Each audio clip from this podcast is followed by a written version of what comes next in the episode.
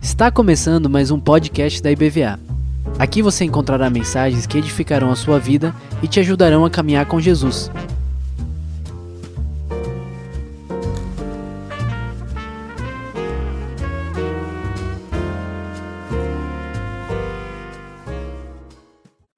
Uma boa noite a todos, amados irmãos. Vamos abrir a nossa Bíblia e mantê-la aberta no Evangelho de Jesus Cristo, de acordo com o relato de Lucas. Então, Lucas capítulo 3. Lucas capítulo 3. Achou aí? Não, como não, irmão? Mateus, Marcos, Lucas, pronto, já achou. Antes de João, depois de Marcos. Lucas escreveu essa preciosidade.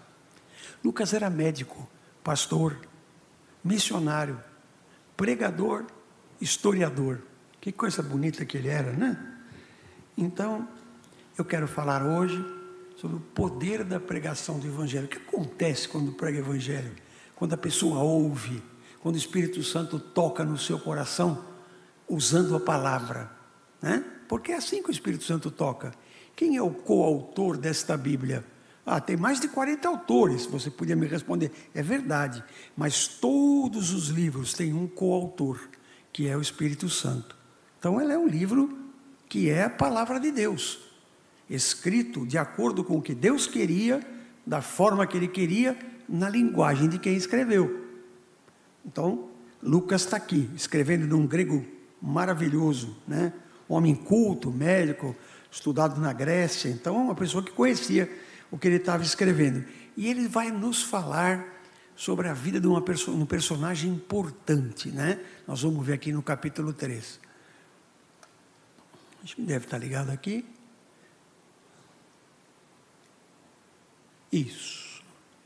Então, o que eu quero falar para vocês hoje é que a pregação do Evangelho tem poder transformador. Ela transforma pessoas. Por quê? Porque é uma mágica?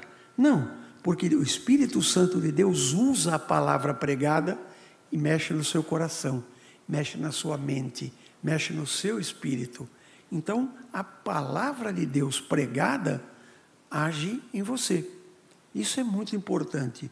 Vamos ler no capítulo 3 do Evangelho escrito por Lucas, do capítulo, versículo 1 até o versículo 20. E eu quero lembrar vocês que ele vai falar de João Batista, né? Os católicos gostam de chamá-lo de São João Batista, para diferenciá-lo do São João Evangelista, que é o João, né? Então, no 15 ano do reinado de Tibério César, sendo Pôncio Pilatos governador da Judéia, Herodes, o tetrarca da Galiléia, seu irmão Filipe, tetrarca da região de Itureia e Traconites, e Lisínias, tetrarca de Abilene. Muito bem. Sendo sumo sacerdote Anás e Caifás, veio nessa época a palavra de Deus a João, filho de Zacarias, no deserto. João estava no deserto, lá, ele percorreu toda a circunvizinhança do Jordão, pregando o batismo de arrependimento para remissão de pecados, conforme está escrito no livro das palavras do profeta Isaías. O que está escrito lá? Jaís escreveu: Vós que clama no deserto, preparai o caminho do Senhor, endireitai as suas veredas, todo vale será aterrado, e nivelados todos os montes e outeiros, os caminhos tortuosos serão retificados, e os escabrosos, que fora de esquadro, aplainados, e toda a carne verá a salvação de Deus. Dizia esse profeta. Então João falava isso, pois as multidões que saíam para serem batizadas vinham atrás dele. E aí, quando ele olha para aquela turma, ele fala, vendo os falsos religiosos, a gente já vai falar disso já, ele diz: raça de víboras, quem vos induziu a fugir da ira vindoura? Vai chegar uma ira, vai chegar um julgamento. Você veio aqui com medo disso? Suas víboras, ele conhecia os caras, né? Produzi, pois, frutos dignos de arrependimento, e não comeceis a dizer entre vós mesmos: Nós temos por pai Abraão, nós somos judeus. Por isso, é, eu vos afirmo que dessas próprias pedras Deus pode suscitar filhos a Abraão. E também já está posto o machado à raiz das árvores. Toda árvore, pois, que não produz bom fruto, vai ser cortada e lançada no fogo. Então as multidões interrogavam, dizendo: Que havemos, pois, de fazer? E aí respondeu-lhes: Então, quem tiver duas túnicas, reparte com quem tem uma só. E quem tiver comida, faça a mesma coisa foram também publicanos para serem batizados e perguntaram-lhe: Mostra-nos o que haveremos de fazer. E João respondeu: Não cobreis mais do que o estipulado. Era o funcionário público da época, né? Publicano. Não cobrei mais do que for estipulado. Também soldados lhe perguntaram: E nós, soldados, que faremos? E ele lhes falou: A ninguém maltrateis, não deis denúncia falsa e contentai-vos com o vosso soldo. Interessante isso, né? Quero parar por aqui, depois eu leio o resto com vocês. Onde que nós estamos? Que, que época que é essa aí? O que está acontecendo? Eu quero entender esse contexto aí. Olha, essa linha horizontal aí é o tempo. Está vendo? Essa linha grandona é o tempo. Começa lá atrás, vai até o infinito lá. Então, o Antigo Testamento, que começou lá para trás com Moisés sendo escrito, mais ou menos 1500 antes de Cristo, ele vai, vai, vai, vai, vai, todos aqueles textos do Antigo Testamento termina no ano 400 antes de Cristo. Pronto. O último que escreve é Malaquias. Terminou o Antigo Testamento. É o último que escreve, é um profeta, no 400 antes de Cristo aproximadamente. Depois, até chegar ao período do Novo Testamento, tem um período aí de vazio que vazio é esse, João? É o período em que não teve voz profética. Claro que o Espírito Santo continuou atuando, mas voz profética não teve. Livro escrito por profeta não teve. Então é um período chamado período interbíblico, eu não gosto desse nome, ou período intertestamentário, ou ainda, melhor seria, período de silêncio profético. Só um pequenino à parte aqui para algumas pessoas que vivem perguntando isso nas nossas aulas de escola dominical, né? E os apócrifos que estão na Bíblia, João, eles foram escritos nesse período aí. Mas se você ler em cima o que está escrito, é 400 anos de silêncio profético. Nenhum desses livros é de profeta nenhum. Então não está na Bíblia. Mais para frente você vai ouvir de alguém algum dia. Eu já escutei muitas vezes. Acho que você pode ouvir também. Não custa eu falar, né? Os protestantes tiraram livros da Bíblia. Uh -uh. Alguém pôs.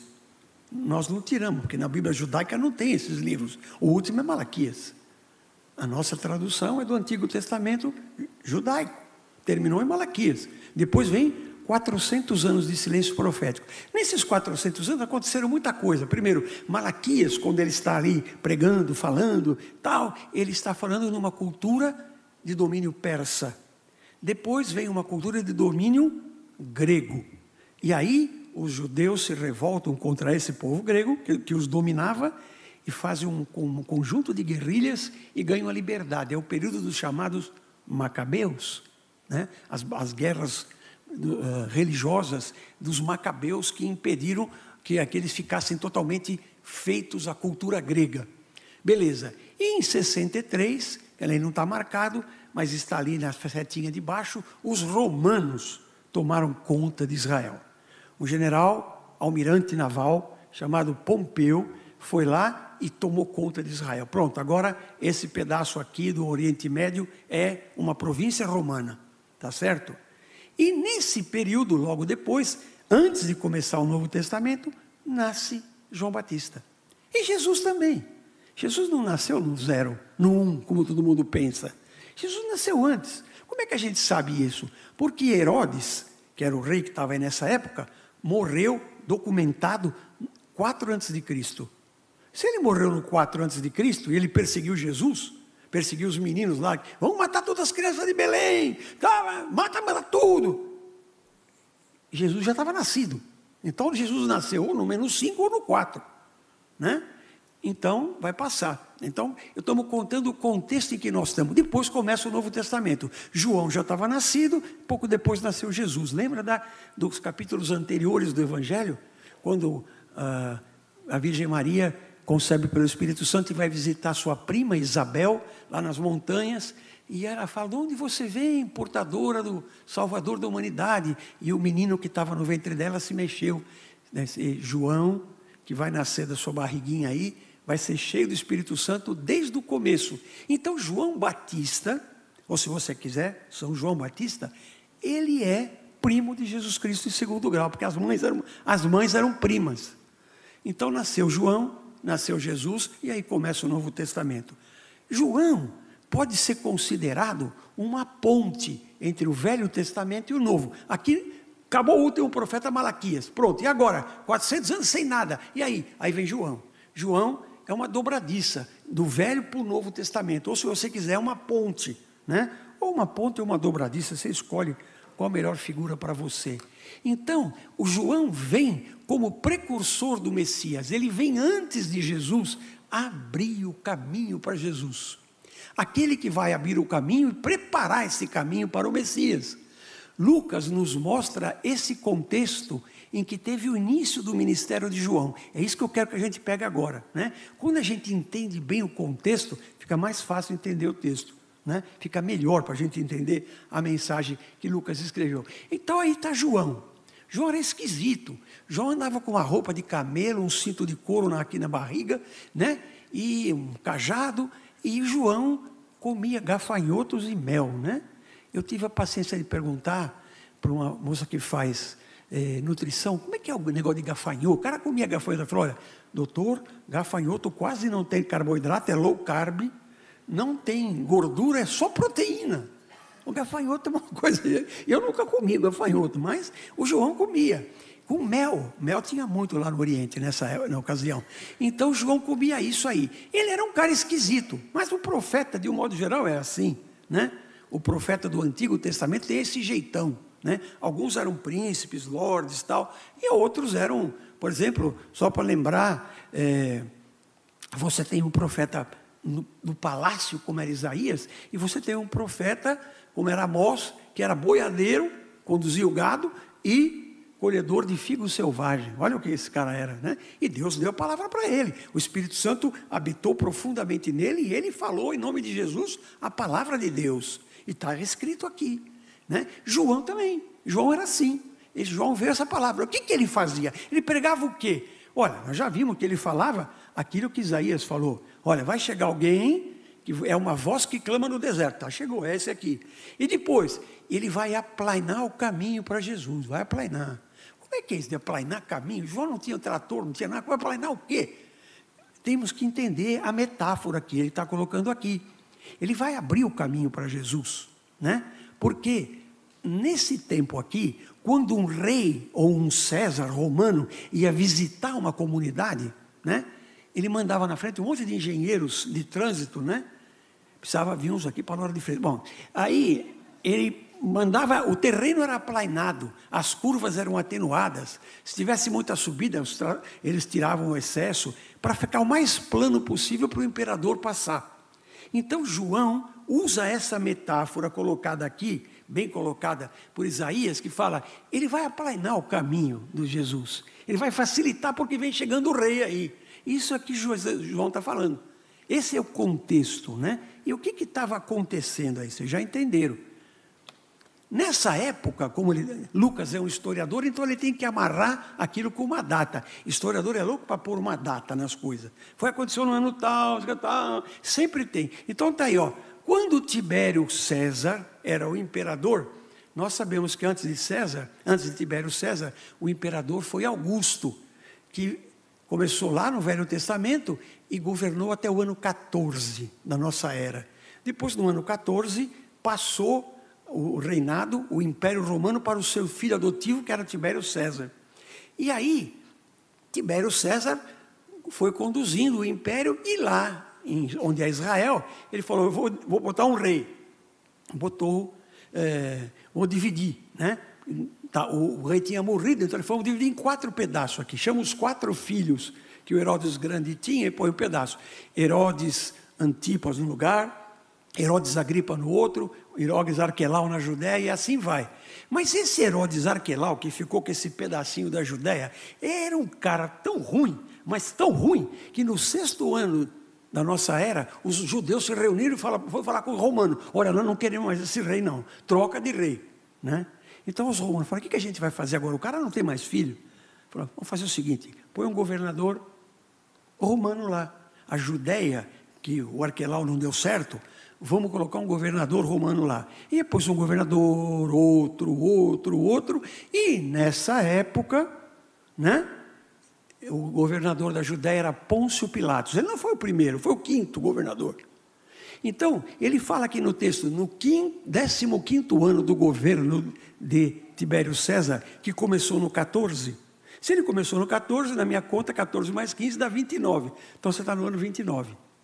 Se Jesus nasceu no menos 4, ele tinha 33 anos quando começou a pregar. Todo mundo sabe que 33 é a idade de Cristo, né? É ou não é? Então, não, então ele tinha essa idade, tá certo? Então ele começou a pregar nessa idade, né? Entre 30 e 30 e poucos anos. Alguns acham que era com 30, outros com 33, mas a gente é, acha que é, a data é essa, 29. É a data que João começa a pregar e começa o ministério de Jesus. Né? E aí a turma vai lá fora e pergunta: João, você é o, o Cristo que é, está para chegar? Nós todo mundo sabemos que está nessa euforia de chegar o Messias. Todo mundo está sentindo que é a época do Messias. As profecias falam disso. Então é você que é o Messias? Fala: Não, sou eu não. Vá lá para o seu texto. Estando o povo na expectativa e discorrendo todos no seu íntimo a respeito de João, se ele era ou não, porventura, o próprio Cristo. Perguntaram para João. E João disse: Não, eu, na verdade, batizo vocês com água, mas depois de mim virá aquele que é muito mais poderoso do que eu, do qual eu não sou digno de desatar as sandálias. Imagina isso. Quem desatava a sandália de uma, figura importante era o escravo dele. Ele não desamarrava o sapato, tinha alguém para amarrar e desamarrar a sandália. Então ele, ele não era digno nem de ser escravo daquele que estava vindo. Né? Eu batizo com água, mas ele vos, o que, que é? Ele vos batizará com o Espírito Santo e com fogo. Fogo aqui é o símbolo da purificação. Ele vai purificar vocês. Eu sou nada aqui, mas ele, ele é o cara. Esse é o que vai chegar. É, esse é o Senhor, ele é o Messias. E tem mais. Ele falava para a turma lá: a sua pá, ele a tem na mão para limpar completamente a sua eira, o seu terreno, né? e recolher o trigo no seu celeiro, vai te levar aquilo que é trigo de Deus para ele. Porém, queimará a palha em fogo inextinguível. Aquele que não é de Cristo é sem chance. Tá certo? Não tem salvação fora de Cristo, tá? Não existe. Não, mas ó, não tem salvação fora de Cristo, tá? Ah, mas os do Velho Testamento? Todo mundo que foi salvo no Antigo Testamento foi salvo pela graça, porque enxergou Cristo lá na frente. Davi viu Cristo lá. Isaías viu Cristo crucificado. Outro viu ele nascendo de Maria Virgem. E assim vai. Salvo no Antigo Testamento foi pela graça em Cristo Jesus. No Novo também, e hoje é só por ele também. Então a gente vai colocando esses pontos aí importantes para você. Assim, pois, como em outras exortações, ele anunciava o evangelho ao povo. Né? Até que chegou um cara chamado Herodes, que estava lá, e que falou: Olha, eu estou lá na Galiléia, mas eu vim aqui porque não tem rei judeu aqui, embora tenha um governador romano, mas eu, eu quero a cabeça desse cara aí. Mandou prender e matar João Batista. Bom, então, esse, de uma forma simples e clara, é o ministério dele. Nesse contexto aí, Presta atenção, tinha fariseus. Lembra que a gente leu aqui? Raça de víboras, quem que mandou vocês virem aqui? Ele falou, lembra disso? Então, vocês são sepulcros caiados, são limpos por fora com a tinta branquinha, mas lá dentro tem ossos, tem cadáver, tem podridão. Vocês são assim, vocês são falsamente religiosos. É o santarrão, né? Aquele que tem uma cara de que é tudo, que vem aqui e vem no culto e não sei o quê, e vai não sei aonde, e como é que ele é por dentro? Só Deus sabe, né? Só Deus sabe como é que é. E algumas pessoas mais próximas também sabem, mas ele é um falso. É, esses, esses, fariseus eram assim, davam o dízimo do cominho, da hortelã, das minúcias das suas coisas. Não entendiam o que estava na palavra. Veio o Messias e ninguém viu que era Jesus era o Messias. Nem os fariseus que estavam. Eram os conhecedores profundos da lei. Falavam a Torá de cor. E você já entendeu que é Jesus, é o, é o, é o Messias? Não. Então, que, que religioso que você é? Esses eram os fariseus, que foram lá querendo se batizar com João, pelo menos para ver o que João estava fazendo. Né? E tinha os saduceus, além dos fariseus. Né? Esses são os fariseus, sumos sacerdotes e os saduceus. Os saduceus eram os caras do dinheiro, a turma rica, que eles manipulavam tudo com dinheiro. Né? Vocês já viram falar nisso? Já, né? Tem algum lugar que é assim, mas que tem uns, uns grupos que manipulam os outros, né? Mas tem. Então, os saduceus eram esses caras. Estavam sempre do lado do poder do lado do César, do lado dos, dos, dos sumos sacerdotes, controlavam tudo, controlavam o comércio do templo. No templo se vendiam animais para serem sacrificados tal, nas oferendas que os judeus faziam. Esses caras eram dono do comércio. Imagina a grana que entrava, né? Naquelas oferendas todo, o dia todo tendo, tendo culto. E o, dono do dinheiro é cara longe de tudo. Não acreditava em vida eterna, não acreditava em anjo, não acreditava que Deus viria. Então, que religioso que era? Não sei, não sei nem que nome dá. Mas eles estavam lá. E João Batista falou: vocês são tudo falso. Vocês vieram aqui para quê? Vocês são raça de víbora e querem escapar no batismo de arrependimento? Pode sumir daqui, não vou batizar nenhum de vocês, não. Né? Então, esse contexto em que João Batista aparece, que Lucas está ensinando aqui, é um contexto de corrupção, um contexto de violência, de maldade e apostasia. Será que você já viu isso em algum lugar? Corrupção, violência, maldade, dados mentirosos, né? Gente que larga a fé. É tão assim que, veja, sumo sacerdote sumo sacerdote, sacerdote supremo. Só pode ter um. Né? Um sumo sacerdote. E aí ele fala que no tempo em que ele começou a pregar, tinha dois: Anás e Caifás. Anás era sogro de Caifás. E passou a bola para o sogro, para o genro dele. Mas ele não queria largar, não queria largar o negócio lá. Não, tá, eu não posso largar isso aqui. Eu quero ficar junto aqui, eu vou mandar também. Tanto é verdade, é corrupção, porque só pode ter um, um único, um único sumo sacerdote. Tinha dois, está escrito aqui, tinha dois. Então, quando Jesus, você lembra, alguns anos depois, é, vai aparecer o ministério de Cristo, que vem depois de João Batista. Jesus, quando foi julgado, é levado a ser interrogado por Anás, que não era mais o sumo sacerdote. Ele não era o sacerdote de direito. Esse era Caifás. Mas ele era o sacerdote de fato. Ele que mandava, entendeu?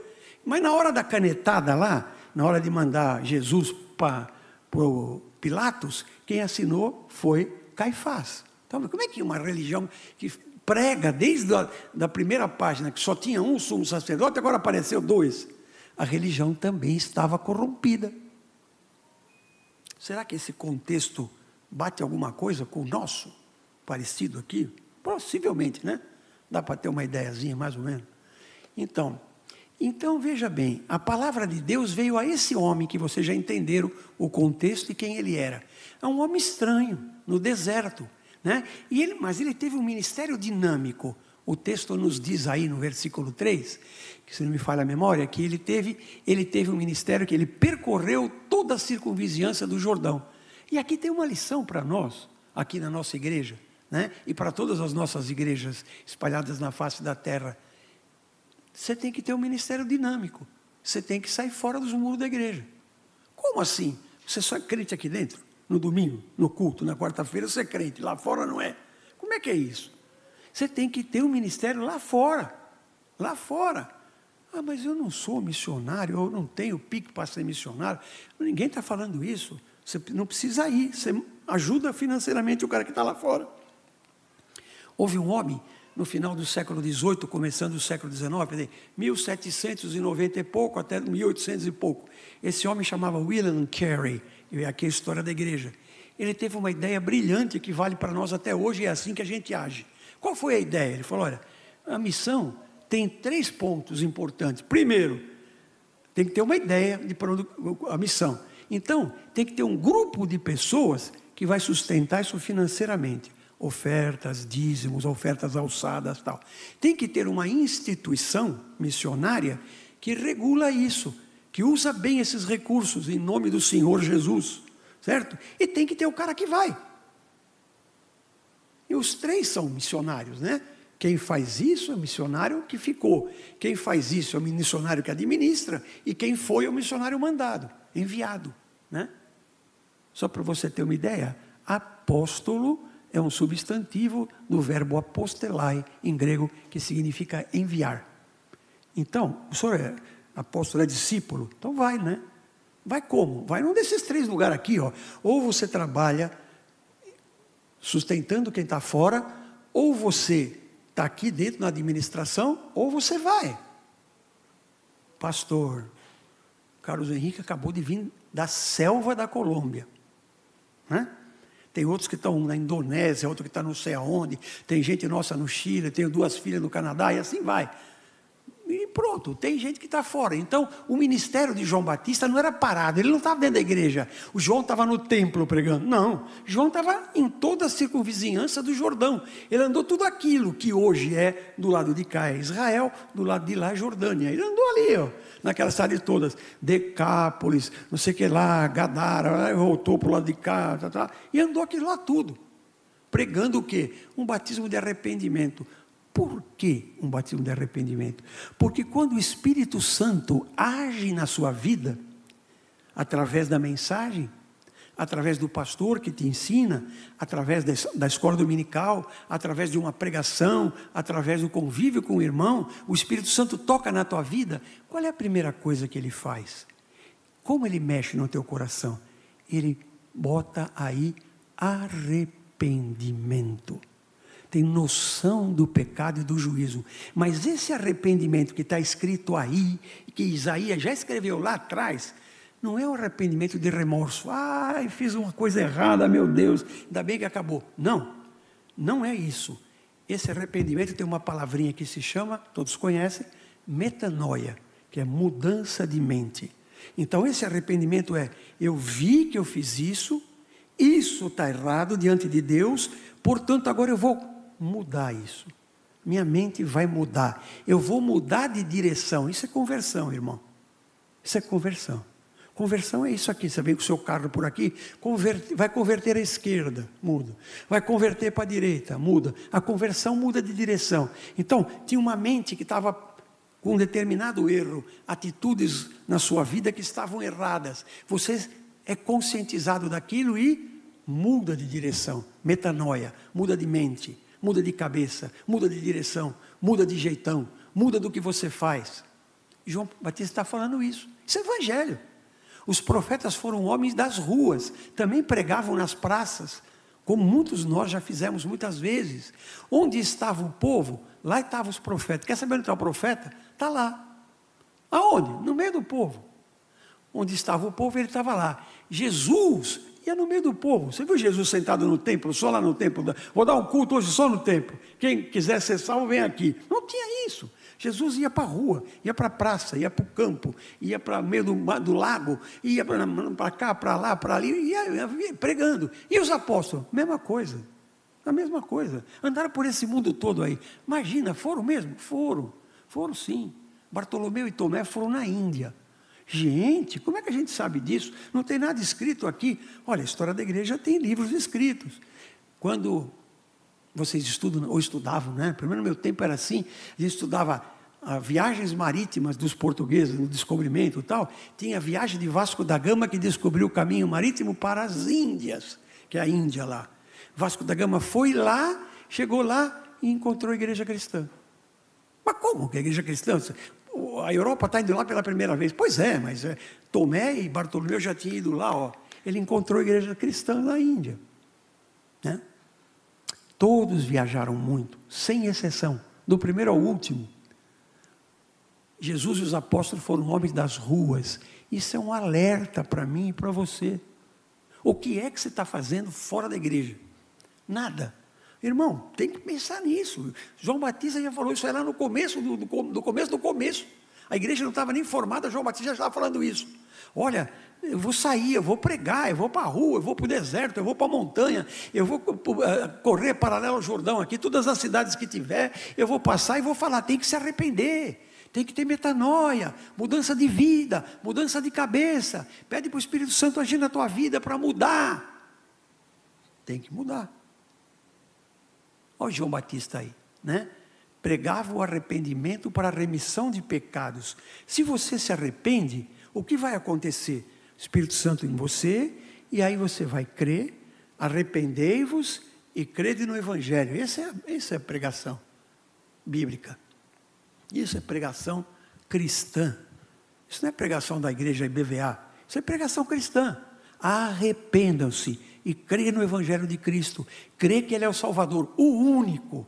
Isso primeiro tem que arrepender. O Evangelho é duas coisas, olha que coisa simples. Quem, quem, quem é professor como eu gosta de ensinar as coisas simples: arrependimento e fé. Arrependimento e fé. Essas duas coisas é dom de Deus. Pede. Se falta para você, pede. Se você tem pouco, pede mais. Se você tem mais, pede mais ainda. Arrependimento e fé. Fundamental que você entenda isso tudo. É muito importante. Muito importante. Então, está aí, né? 400 anos de silêncio profético, o último foi Malaquias, começa o Novo Testamento, você vai ter eh, o João Batista, né? E a palavra de Deus veio a ele aonde? No deserto. Repare, não veio nenhum lugar especial. A palavra de Deus pode tocar o seu coração na tua casa. Sentado lá lendo, sentado lá orando. Pode ser tudo isso, né? João Batista teve um ministério, como já, já dissemos, cheio disso aqui. E aqui há uma lição para nós. Uma lição importante. Como foi os apóstolos, como foi Jesus, tiveram um ministério itinerante, pregando arrependimento e fé. Duas coisas que você pede ao Espírito Santo de Deus e ele te dá. Que fé é essa? Fé em Cristo Jesus, Messias verdadeiro e único, único no qual há salvação, porque não há outro nome debaixo do céu, na terra, que alguém possa ser salvo a não ser pelo nome de Cristo. João não pregava amenidades, isso eu quero passar para vocês, tá? Arrependimento é o início do Evangelho. É isso que João estava pregando aqui. Isso tem poder para mudar. Isso muda, isso tem poder, é poder de Deus. Entenda isso. Pregar Evangelho é a nossa missão, é minha e a de vocês também. Eu estou aqui falando, mas você está aí agindo. Você vai amanhã estar tá trabalhando, vai estar tá na tua casa, vai estar tá no teu serviço, vai estar na tua escola, vai estar na tua fábrica. Você vai, vai pregar o Evangelho. Às vezes com postura, às vezes sem abrir a boca. A vida fala, os olhos falam. O Evangelho requer arrependimento. Eu já me arrependi muitas vezes de muitas coisas que eu fiz no passado. Muitas vezes. Muitas vezes. Ainda me arrependo hoje. Não há salvação e não há perdão dos pecados a não ser que começa com arrependimento, continua na fé, fé em nosso Senhor Jesus Cristo Salvador. Esse é o Evangelho é mudança. Mudança de vida. Mudança de rumo de vida. Isso que João Batista está pregando. Ah, mas acontece o seguinte, meu irmão.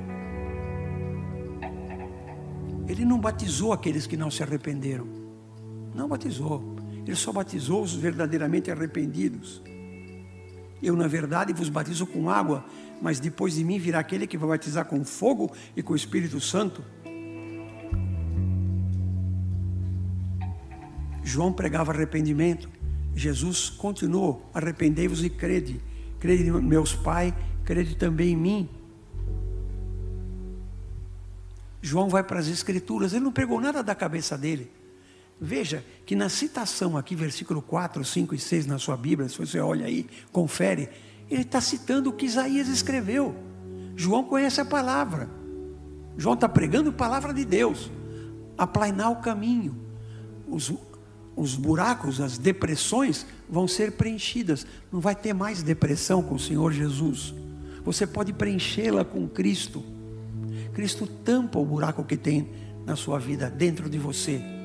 Um grande pastor, teólogo e filósofo do século 4 por 5, que foi Agostinho, ele dizia que dentro de nós existe um vazio que é do tamanho e do formato de Cristo e só Cristo pode preencher. Então, tem buracos.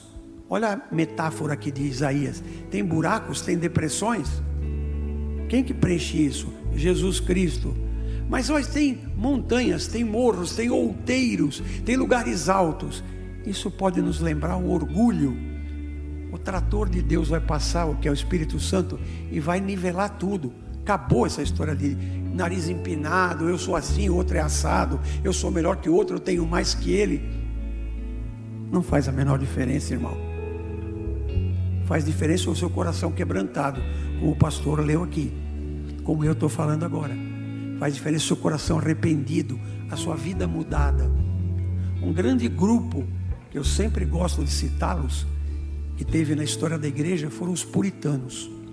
Os puritanos foram os fundadores dos Estados Unidos, foram homens da Inglaterra, da Holanda, né? Gente como nós.